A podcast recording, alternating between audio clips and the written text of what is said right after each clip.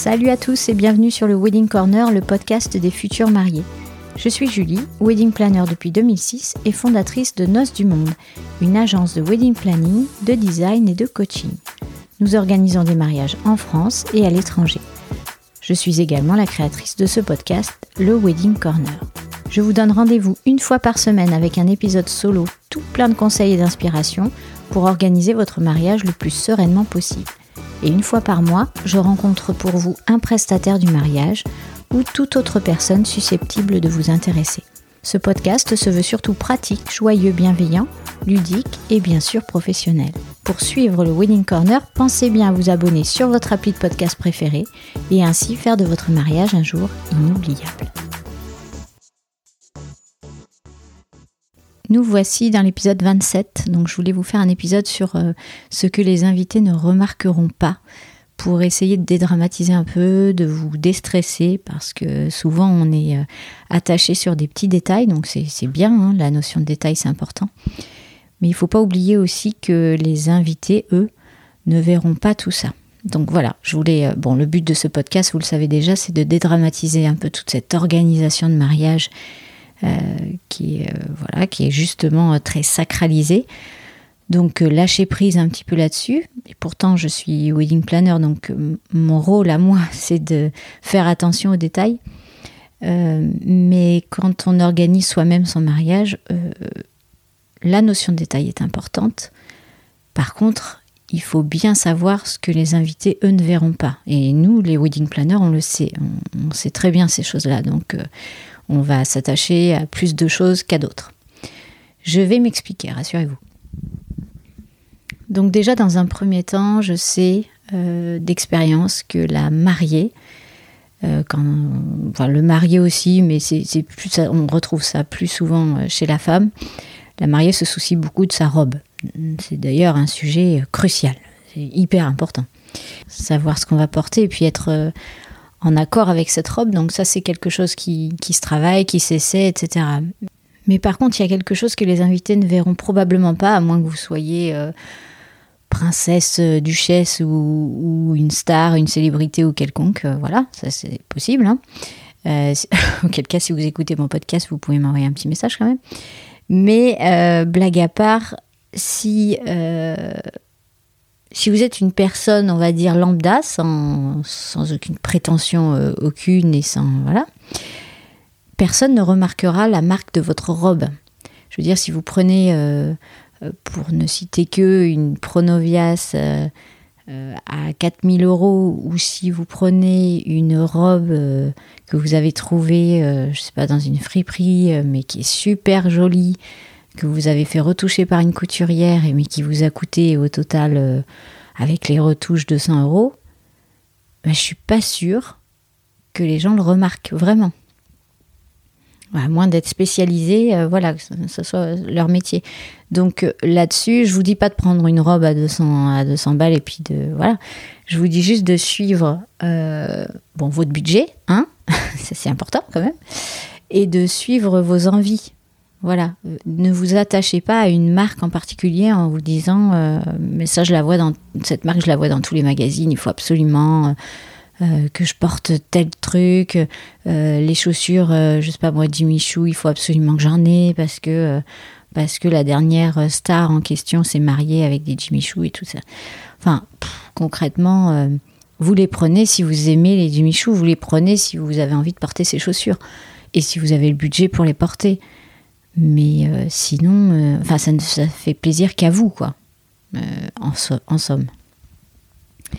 Donc là-dessus, voilà, on lâche prise, on se fait plaisir, on prend vraiment. Euh, euh, puis la marque en soi est pas, enfin, est moins importante que le créateur. Quoi. Je veux dire, vous avez des petits créateurs euh, petits, n'est pas péjoratif. Hein. vous avez des créateurs locaux français qui ne sont pas réellement connus en soi du grand public euh, mais qui font des trucs euh, superbes. Donc euh, ouvrez vos yeux, regardez les boutiques de mariage que vous avez autour de chez vous, déjà, dans un premier temps, avant de regarder ce qui se passe dans les magazines. Euh, ou alors vous regardez les magazines et Pinterest pour vous dire voilà, je préférerais peut-être cette coupe-là, cette couleur-là, euh, plutôt avoir une cape ou un voile ou, cette encolure ou ces manches amovibles, etc. Regardez vraiment dans, dans la structure de la robe et puis la gestuelle que vous souhaitez y apporter. Mais euh, lâchez les marques un petit peu, quoi. Voilà. Juste ça, c'était le premier truc parce que les invités, eux, quand vous allez arriver, ils vont pas se dire Eh, t'as vu, c'est la dernière de chez euh, je sais pas qui. Bref. Vous m'avez comprise, je pense. Euh, ensuite, je souhaitais aborder le sujet des fleurs. Pourquoi? Alors, le- les fleurs, la décoration, c'est important. C'est important parce que ça fait, euh, ça va faire, en gros, le thème de votre mariage. On va, on va comprendre dans quel univers on, entre, évidemment, s'il y a des fleurs. hein. Il y a des mariages sans fleurs, mais bon, là, je généralise, on va dire. En général, il y a des fleurs. Que ce soit les fleurs, le mobilier, toute cette scénographie, un peu cette mise en place, voilà, on va rentrer dans un univers qui va vous correspondre. Donc, évidemment, le choix de la décoration est important. Par contre, ce qui est moins, ce qui est moins important, c'est euh, le type de fleurs, entre guillemets. Je m'explique, si vous avez euh, des roses euh, de tel type et qui sont plus chères que d'autres roses moins chères, mais la ressemblance est quand même euh, présente, ne vous prenez pas la tête. Ça, les invités, ils vont pas se dire, t'as vu, elle a pris la, quand même la catégorie de la rose la moins chère par rapport à la... Non, ça, enfin, moi perso, je connais. Ou alors la personne est fleuriste. Mais euh, je ne connais pas d'invité. euh, euh, Enfin, j'ai jamais entendu ça sur un mariage en fait. Donc déjà, si faites attention à votre budget fleur là-dessus, vous pouvez jouer, vous pouvez demander à votre fleuriste de travailler sur la fleur et sur le prix de la fleur pour que le rendu soit joli, voilà, que ça vous plaise, mais que ça ne dépasse pas votre budget. Vous pouvez aussi jouer sur la quantité, mettre peut-être un peu plus de verdure, des choses qui sont moins chères, et mettre en avant la fleur ou les fleurs, mais, mais pas mettre une tonne de fleurs. Euh, donc ça, c'était... Je pense que c'est important et ce sont des choses que les invités euh, ne remarqueront pas. Euh, ils remarqueront l'ensemble, ils vont se dire, voilà, c'est... Par exemple, si on rentre dans un univers très naturel, très blanc, très... euh, avec des bougies ou des LED, etc., ils vont se dire, ah bah c'est... on est bien, c'est chaleureux, c'est clair, euh, c'est il y a une belle ambiance. Voilà, ils vont retenir en fait le, le sens de la chose. Ils vont pas se dire tiens, t'as vu, euh, j'aurais bien mis une compo à l'entrée, moi, euh, elle est pas. Non, ça, euh, pareil. Je ne pense pas qu'ils analysent jusque là. Ou alors c'est que vraiment la personne elle cherche la petite bête et donc là, euh, vous me l'envoyez. Blague à part, euh, prenez des fleurs qui ne tachent pas. Euh, prenez des fleurs une décoration qui vous fait plaisir, qui colle à votre personnalité, qui vous, colle hein, tout simplement. Et donc moi, c'est ce que je fais avec mes, mes clients. Euh, faites un mood board au départ ou demandez euh, à ce qu'on vous le fasse. hein. Bah, prenez un wedding planner, j'ai envie de vous dire, c'est quand même le top. Mais si vous n'en avez pas, euh, essayez de fouiller sur Pinterest, faites vos planches d'inspiration, vous tapez mood board mariage sur, euh, sur Pinterest et vous allez voir, vous allez trouver euh, des, exemples de mood board tout faits où vous aurez les couleurs, vous aurez les fleurs, vous aurez peut-être des matières, vous aurez un peu l'idée générale. Et puis vous allez voir plein de mood boards et vous allez pouvoir choisir celui qui vous plaît le plus. Et ce mood board, bah, enregistrez la photo et montrez-le à votre fleuriste pour qu'elle comprenne un peu ce que vous souhaitez. Parce que parfois on parle, on, dit, euh, euh, moi j'aime bien le vert par exemple, j'aime bien le vert et blanc. Mais vous savez, euh, le vert, il y a beaucoup de verts qui existent. Il y a beaucoup de styles de verre, et puis c'est- compliqué de comprendre comme ça. Bah oui, j'aime les roses par exemple, mais comment les mettre enfin, Donc fouillez vraiment, prenez des photos, enregistrez. De toute façon, je sais que vous, la plupart d'entre vous le, font, le fait déjà. Donc faites-vous un board à vous et mettez plein de photos pour qu'on comprenne en fait qui vous êtes et ce que vous souhaitez faire. Parce que juste une ou deux photos d'un centre de table, ça va pas aider vraiment la fleuriste. Il va falloir lui créer un univers pour qu'elle comprenne. Euh, je vais euh, plus loin dans ce que je vous dis, c'est que souvent, je demande à mes clients, moi, de faire ce travail-là en amont, puisque je ne les connais pas à la base. hein. et hum, pour essayer de les comprendre et de voir. Parce que souvent, on me dit, euh, par exemple, bah, moi, je veux un beau chic. Euh, mais très naturel au Cap Ferré, machin. Et puis finalement, je reçois des photos donc qui correspondent à ça, et puis d'autres photos qui ne correspondent, mais alors pas du tout euh, au truc. Ou alors qui ne correspondent pas du tout à leur budget, mais alors on est à 10 000 bornes du budget.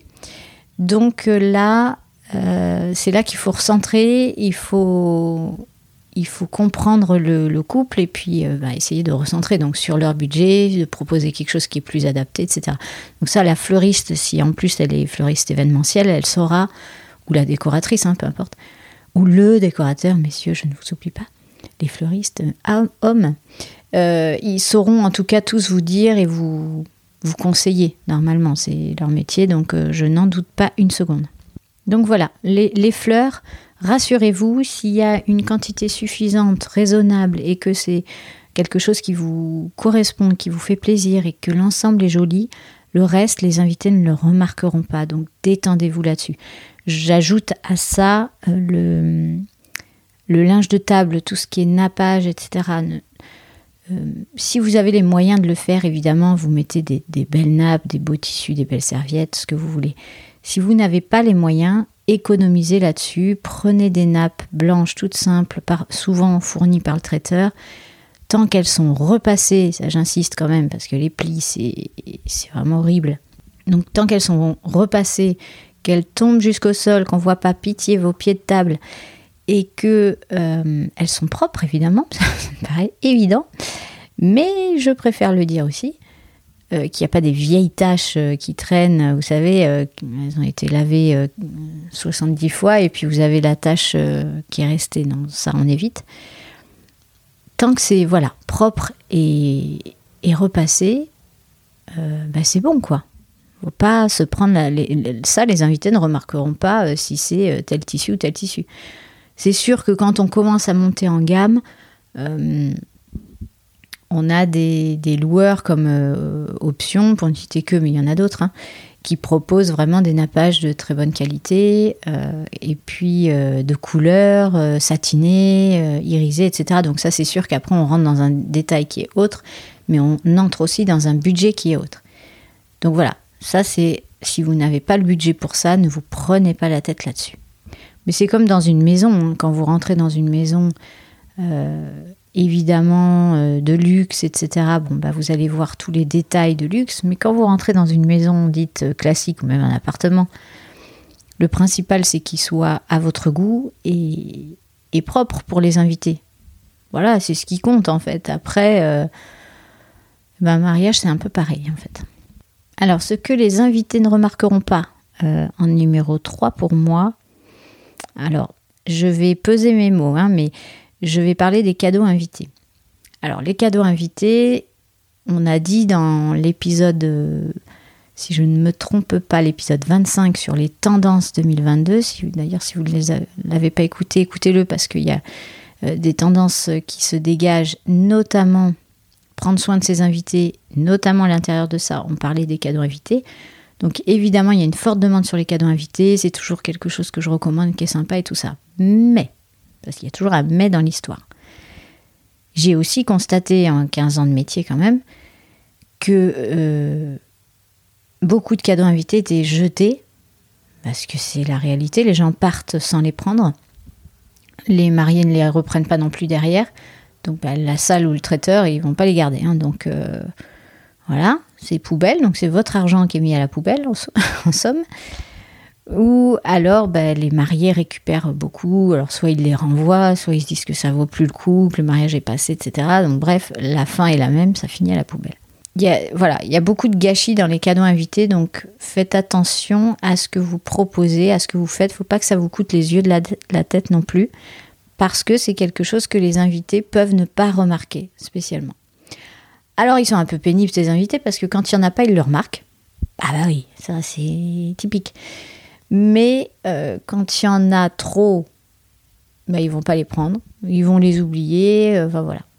Donc il faut penser à quelque chose qui est peut-être qui vous correspond à vous, qui fait penser, je sais pas, si vous êtes de cultures différentes, quelque chose euh, de votre, de votre pays, de votre origine, voilà, une petite anecdote. ça peut être un petit mot personnalisé aussi, ça ils vont le garder.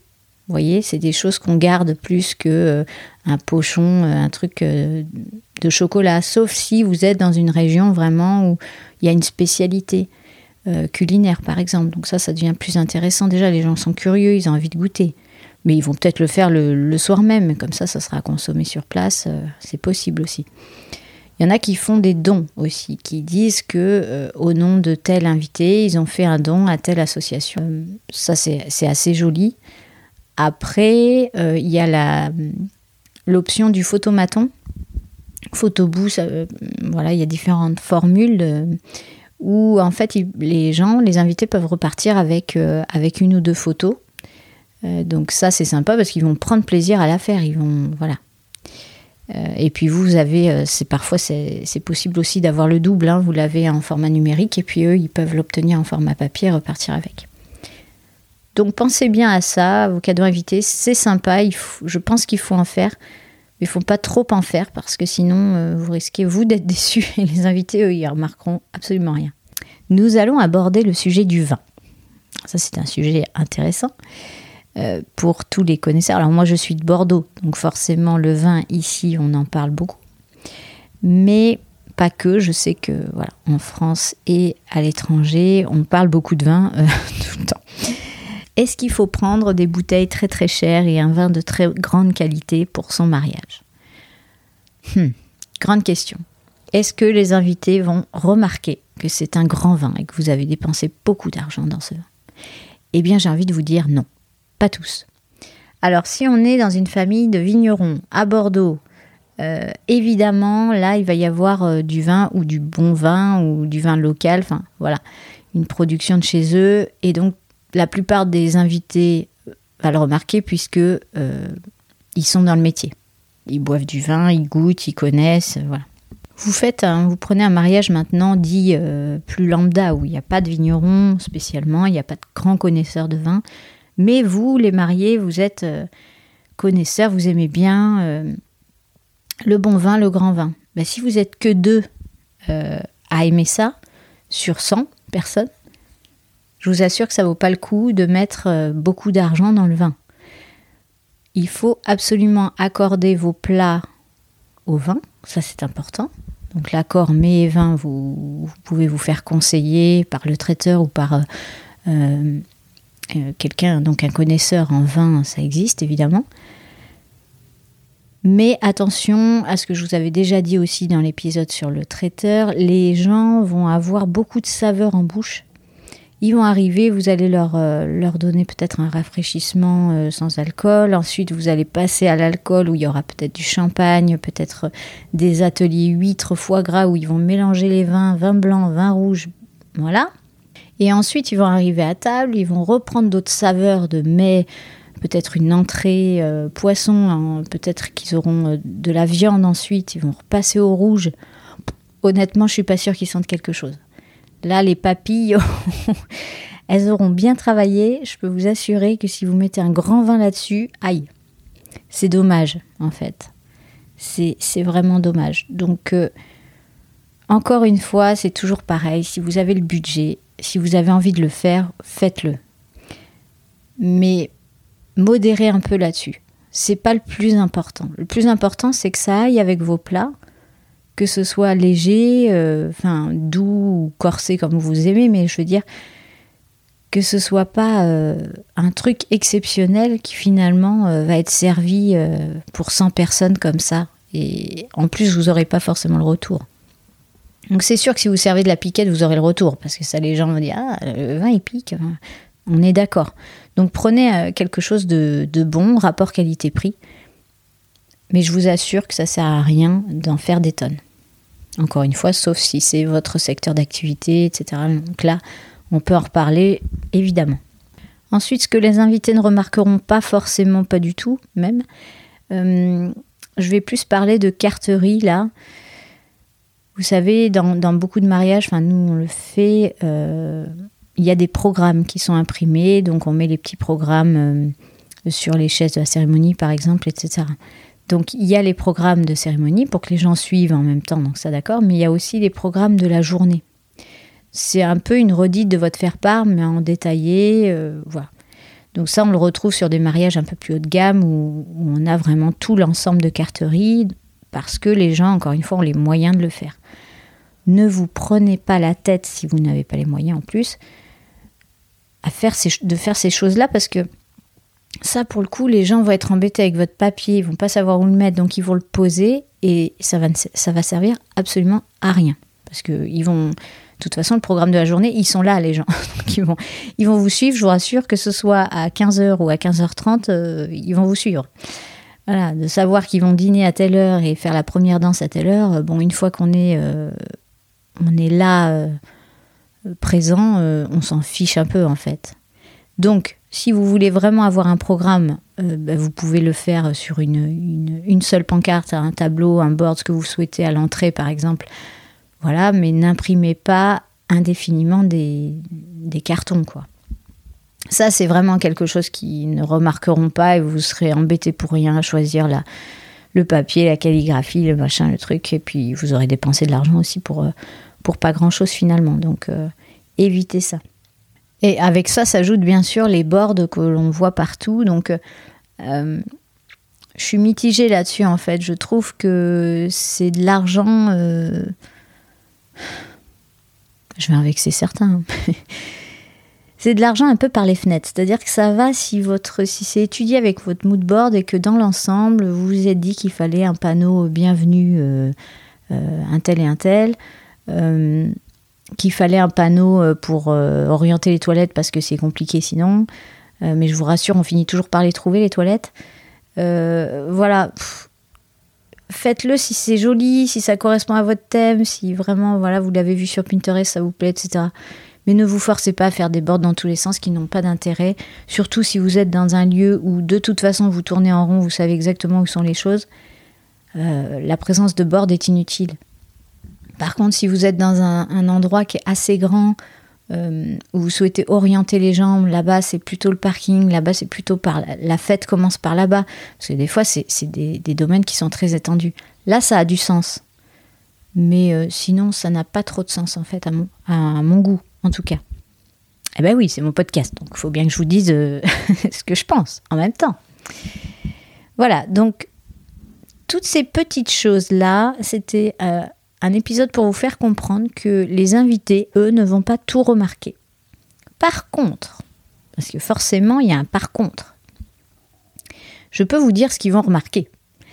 Parce que, parce qu'expérience de 15 ans aussi, je l'ai vu, je l'ai entendu. Quand on est, on est planeur, on, essaie, en tout cas pour euh, notre part avec Fred, on essaie d'être discret, donc on se met en retrait et on entend euh, souvent les gens parler quand même. Donc on entend les retours, euh, parfois qui nous font plaisir, et puis parfois, bon, c'est un peu rude. les gens sont rudes hein, quand même, un peu de bienveillance s'il vous plaît. Donc euh, je peux vous dire ce qu'ils remarquent. Ils vont remarquer si, euh, par exemple, ils arrivent, il y a le plan de table, et puis le plan de table n'est pas le bon. Ou vous avez oublié quelqu'un. Ça forcément, ça se remarque. Hein. C'est inévitable, la personne qui a été oubliée, elle va bien voir qu'elle n'est pas dessus. Donc elle va venir vous voir. Bon, bref. Ils vont aussi remarquer s'il y a des tensions, je ne sais pas, dans votre famille, vos amis, et que vous avez mélangé les tables et que ça ne va pas, c'est sûr que euh, vont le remarquer. Ils vont peut-être pas forcément vous le dire, mais ils vont le remarquer. Chose importante, un traiteur qui est à la bourre, un traiteur qui sert des plats froids, euh, un traiteur qui a prévu la quantité que vous aviez demandé, mais vous, en tout cas, vous n'avez pas prévu assez de quantité. Si les gens ont faim, ça, c'est quelque chose qu'ils vont remarquer d'emblée. C'est quelque chose qui va rester aussi. Ah bah tiens, au mariage d'un tel et un tel, on a eu faim. Punaise, euh, on a eu super faim. Ou on a eu soif. Parce que certains prévoient un, superbe accueil, euh, champagne et tout ça, et puis arrivé au milieu du cocktail, il n'y a plus rien. Attention aux quantités aussi. Donc euh, ça, c'est c'est un sujet qui est important aussi, les quantités d'alcool. En fonction de vos invités, c'est toujours pareil. Moi, j'envoie une base à mes clients. Il est bien évident que je sais que mes clients anglais rigolent quand j'envoie cette base euh, française. Donc, je... ils me disent Ok, Julie, mais nous, on va doubler. Pas de souci. Vous, vous connaissez vos invités, vous connaissez euh, leurs habitudes de consommation. On sait aussi que les Anglais commencent plus tôt, donc euh, il faut forcément, si votre mariage commence plus tôt, il faut plus, un peu plus de quantité pour tenir Mais il faut aussi voir avec le traiteur pour qu'il espace un petit peu plus, que ça traîne un peu plus en longueur. Il faut pas tout servir d'un coup. Donc ça, c'est aussi, euh, il faut prendre un bon traiteur, un traiteur qui connaît, connaisse tout ça. Donc il faut en parler avec lui. Bon, ça, j'ai un épisode euh, mis une question à poser à votre traiteur. Je pense que c'est, je l'ai dit, c'est dedans. Donc oui, mauvais plan de table, traiteur à la bourre, etc. Ok. Un truc qu'ils vont remarquer aussi, c'est le manque d'assises. J'ai pas mal de gens qui, euh, qui, ont fait et qui feront encore des cocktails dînatoires, des choses debout, parce que j'entends, ils me disent, mais nous on veut du dynamisme, on veut que les gens bougent, on veut créer des petits pôles. Très bien, franchement super. Par contre, il faut prévoir des assises. Parce que si les gens sont debout, au bout de deux heures, ils vont se plaindre, ils vont en avoir marre, ils vont aller chercher des chaises, mais n'importe où, où ils peuvent euh, les trouver.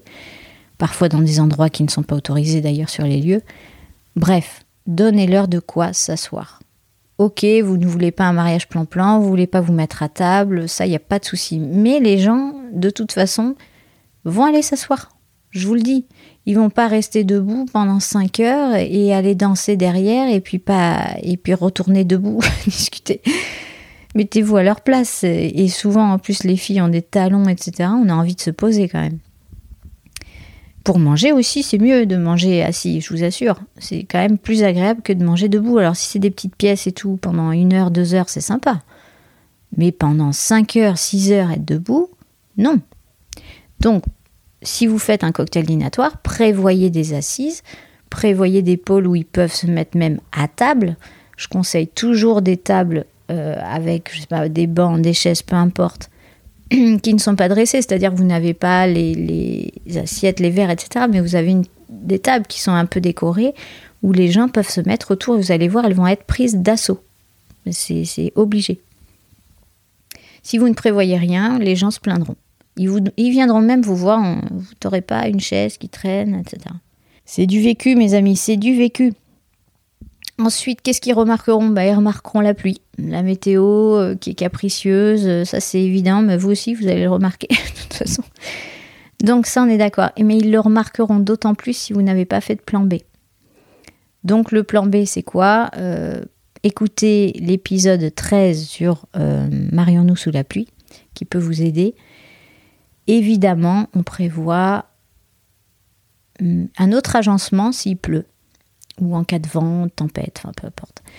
Euh, un autre agencement où les gens sont à l'abri tout simplement. Ils sont pas assis sous la pluie ou à attendre sous un préau euh, tous regroupés, enfin bref.